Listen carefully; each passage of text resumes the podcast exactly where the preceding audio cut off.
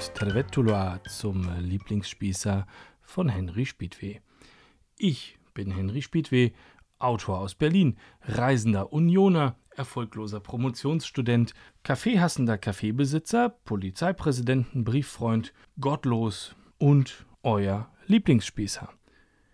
Meine liebsten Fundstücke sind Schildbürgerstreiche und Possen aus aller Welt, sowie der ganz normale Wahnsinn des Alltags mit all seinen Unvollkommenheiten und Widersprüchen, wie sie uns tagtäglich begegnen. Es gibt veröffentlichte Bücher von mir in jedem digitalen und analogen Buchhandel eurer Wahl und ich lese euch hier Sachen aus den Büchern vor, aber auch bislang Unveröffentlichtes. Und an dieser Stelle, bevor wir gleich zur neuen Episode kommen, Vielen, vielen Dank für das zahlreiche Feedback, was mich auf verschiedensten Kanälen erreicht hat. Wahnsinn, Leute. Es freut mich, dass die erste Folge so gut angekommen ist und richtig tolle Bewertungen erhalten hat. Macht bitte unbedingt weiter damit. Offenbar haben die letzte Episode einige von euch sogar zum Anlass genommen, mich zum Politikexperten zu benennen, mich gar zu befragen, was denn nun zu wählen wäre. Dabei habe ich doch versucht zu sagen, ich weiß es nicht. Viele wussten es nicht. Der Wahlausgang hier in Berlin ist entsprechend. Die Vertretung meines Bezirks hier in Berlin, Friedrichshain-Kreuzberg, hat nun zwei Sitze für die Satirepartei Die Partei und damit einen mehr als für die AfD. Das ist zwar lustig, aber irgendwie auch wieder nicht. Die Stadt Berlin hat die allgemein schon nicht besonders hohe Erwartung seiner Bürger an die Funktionalität seiner Verwaltung nochmal deutlich unterboten. Die Fehlerliste ist immens. Vielleicht fängt das Problem schon damit an, einen der weltgrößten Marathons taggleich zu Bundestagswahl, Landtagswahl, Kommunalwahl und Volksentscheid stattfinden zu lassen. An dem Tag also, wo alle Wahlberechtigten sich ganz sicher aus dem Haus bewegen sollten, war die halbe Innenstadt gesperrt, um Zehntausende Läufer, Skater, Rollis und andere durch die Stadt zu lassen. Der Weg zum Wahllokal geriet da schon mal zum Abenteuer, auch für die Wahlvorstände und die Stimmzettel. Davon gab es in einigen Wahllokalen nicht genug, trotz einer kolportierten Druckauflage von 120 Prozent. Und wenn doch, dann gab es gern auch welche aus falschen Wahllokalen. Wenn sowohl Stimmzettel als auch Stimmvolk vor Ort waren, gab es flächendeckend zu wenige Wahlkabinen, was zu langen Schlangen führte. Kann ja keiner ahnen, dass die Bürger sich die fünf Stimmzettel wirklich anschauen müssen. Dass Bürger mit abgelaufenen Persos wählen mussten, wurde quasi staatsorganisatorisch erwartet, da man ja neun Monate braucht, um einen neuen zu beantragen. Auch Tage nach der Wahl melden einige Wahlbezirke mehr als 100 Prozent Wahlbeteiligung und Charlottenburg-Wilmersdorf, einen Bezirk, den ich eigentlich noch für recht ordentlich gehalten hätte, hat für mehrere Wahlbezirke exakt gleiche Wahlergebnisse gemeldet, mit der Begründung, man hat diese eben geschätzt. Die Ursache ist unklar, die Schuldigkeit wird zwischen dem Land und der inzwischen zurückgetretenen Landeswahlleiterin, den Kommunen, die in Berlin durch die Bezirke dargestellt werden, und ihren kaputtgesparten Verwaltungen hin und her geschoben. Mit erstaunlichem Gleichmut schauen die Bürger auf ihre Stadt, sitzen in der Sonne und schlürfen Aperol Spritz, die Pannen taugen als Folklore, sind für ein paar Schenkelklopfer gut, aber ein ernsthafter Aufschrei bleibt aus. Die wie der Tagesspiegel es gerne nennt, organisierte Unzuständigkeit als Lebensgefühl. Jetzt weiß ich noch weniger, was ich wählen sollte, was auch immer Umfragen in der Woche nach der Wahl sollen, mit der immer gleichen Sonntagsfrage, wie sie gerade schon wieder veröffentlicht wurden. Liebe Meinungsforscher, bitte rufen Sie mich nicht an. Ich weiß es nicht. Jetzt aber wirklich zur neuen Episode. Heute habe ich für euch quasi einen Klassiker. Eine Geschichte aus meinem Buch Störung im Betriebsablauf, die ich bereits vor rund zwölf Jahren geschrieben habe. Sie gehört zu den am häufigsten gewünschten Geschichten, wenn ich auf Lesungen frage, ob das Publikum eine bestimmte vorgelesen haben möchte. Und keine Sorge, ich versuche nicht fränkisch zu sprechen.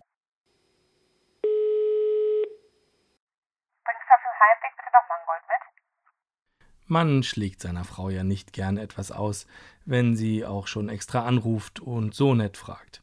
Eigentlich war es wohl auch keine wirkliche Frage. Hm, Mangold also. Alles klar, mach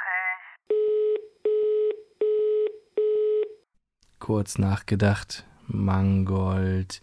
Mangold. Was ist das überhaupt?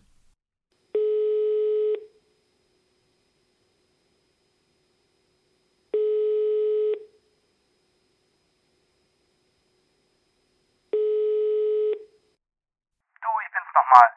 Hm, Mangold? Ja, Mangold. Hast du das eben nicht aufgeschrieben? Doch schon, aber was ist das eigentlich? Ich kann hören, wie sie die Augen rollt und Typisch Mann. denkt. Ein Gemüse. Es ist grün. Gibt's heute Abend.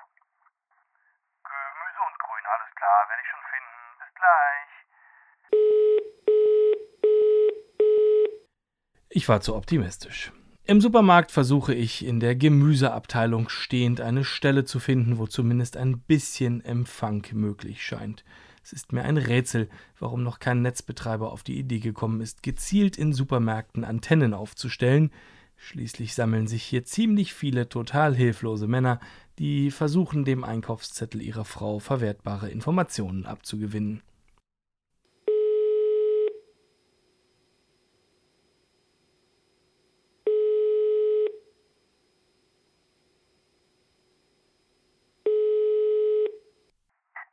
Ja, hallo, ich schon wieder. Äh, das meiste Gemüse ist grün. Hast du noch einen Hinweis? Oh Mann. Blätter. Blätter? Blätter. Es sind Blätter. Du meinst Salat? Es ist kein Salat. Es ist Mangold. Es ist Gemüse. Es kommt nur in Blättern. Aha, und das steht dann bei den Salaten. Es ist kein Salat. Ja, aber wenn es aussieht wie Salat? Es sieht doch nicht aus wie Salat. Es ist dunkel. Ich denke grün. Ja, verdammt. Dunkelgrün. Salat ist hellgrün. Okay, also ich suche nach dunkelgrünem Salat. Nein, du Spinat. Mangold. Ich suche doch nach Mangold. Ja, aber der sieht aus wie Spinat.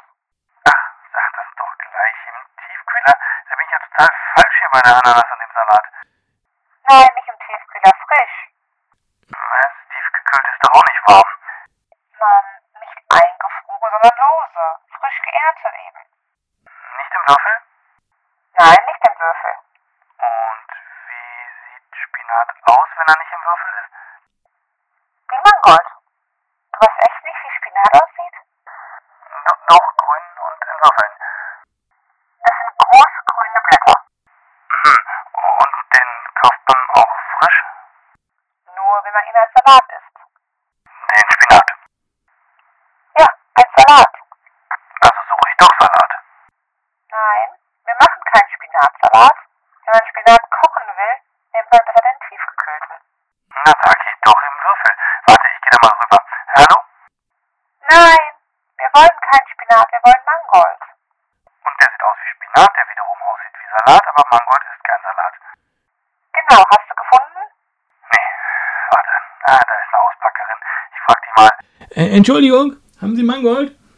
Was haben wir? Mangold. Meine Frau will Mangold. Nicht ich will Mangold, wir wollen Mangold. Ja, ja, Schatz, nicht jetzt. Also haben Sie Mangold? Da muss ich nachfragen. Bin noch in der Ausbildung. Wie sieht das aus? Wie Salat. Ist aber keiner. Moment bitte. Hallo, hörst du mich? Haben die schöne Rhabarber? Hallo Sie. Wir haben heute leider keinen Mangold. Tut mir leid. Hast du gehört, Schatz? Nein. Die haben keinen. Rhabarber? Nein, Mangold.